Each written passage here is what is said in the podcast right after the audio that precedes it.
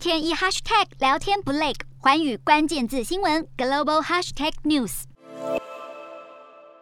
香港特首选举结果出炉，没有意外的，由唯一候选人前政务司长李家超当选。一场没有竞争对手的特首选举，再加上只有一千五百名的选举委员会委员能投票，李家超成为北京唯一钦点的候选人，顺利当选毫无悬念，获得几乎百分百的得票率，就如同中国全国人大与政协一样，形式化的投票程序，选委会有如橡皮图章，这就是北京当局所谓具中国特色的全过程民主。今天的国际新闻评论要来谈谈李家超挟中共唯一指定的气势当选香港特首，对香港政治发展将带来什么意涵？他会如何贯彻中共中央的指令？其实历届香港特首改选都牢牢掌握在北京中央的手里。没有一次意外，这主要着眼于香港特首选举制度的设计。特首透过选举委员会来间接选出，选委会的组成也不是香港民众能决定。就算过去有立法会议员与区议员的分配议席，但依旧无法撼动中央控制大多议席数的绝对优势。因此，香港特首选举又被戏称是小圈子选举，暗讽不是普选出的特首根本不具民意基础。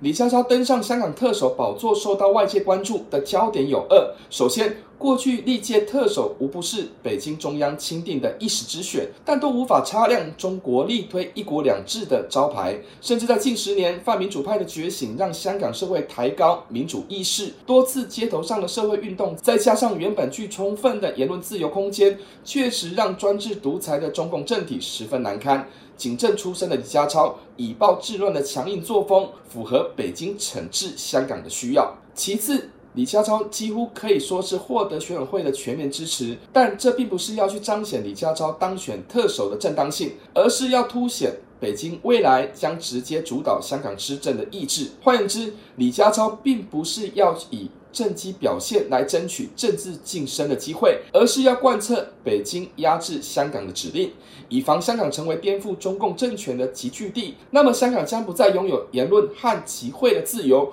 不容出现妄议中央的言行。李家超的过往劣迹深受中共信赖。当然，今年正逢中共进入二十大的换届之际。习近平要顺利连任，绝对不容许出现任何挑战。那么，自二零二零年开始，在香港施行港版国安法以及选举改制，就是要从法治面扩大对香港的控制。此外，二零二一年开始，香港特区政府扩大政治抓捕，迫使泛民主派人士失去有限参政的权利，以及增强对言论自由的控制，象征监督功能的媒体被迫关闭。香港正一步步走向内地化的不归路。对中共中央来说，香港在既有的基本法制度，人必须维持形式上的议会模式及港人治港。纵然社会经济运作与中国内地有所不同，但在政治上绝对不允许高度自治。一向效忠北京的李家超能高票当选特首，无非是要实现香港从主权到管制权的二次回归。那么可以预期的是，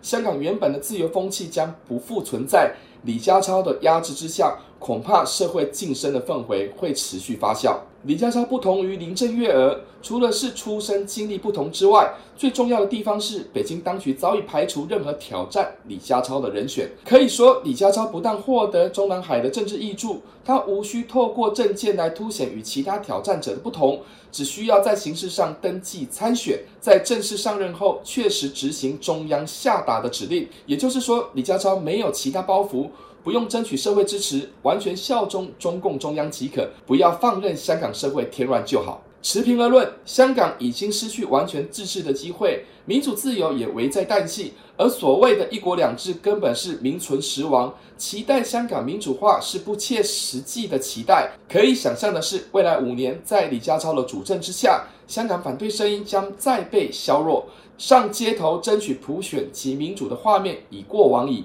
任何反中、反共、反专制独裁的言论，恐怕会在李家超的铁腕领导下，审判、关押、反制动作会更多，将泛起港人再一次出逃的风波。洞悉全球走向，掌握世界脉动，无所不谈，深入分析。我是何荣，环宇全世界全新升级二点零版，锁定每周三、周六晚间九点，环宇新闻 MOD 五零一中加八五。凯播二二二以及 YouTube 频道同步首播，晚间十点完整版就在环宇全世界 YouTube 频道。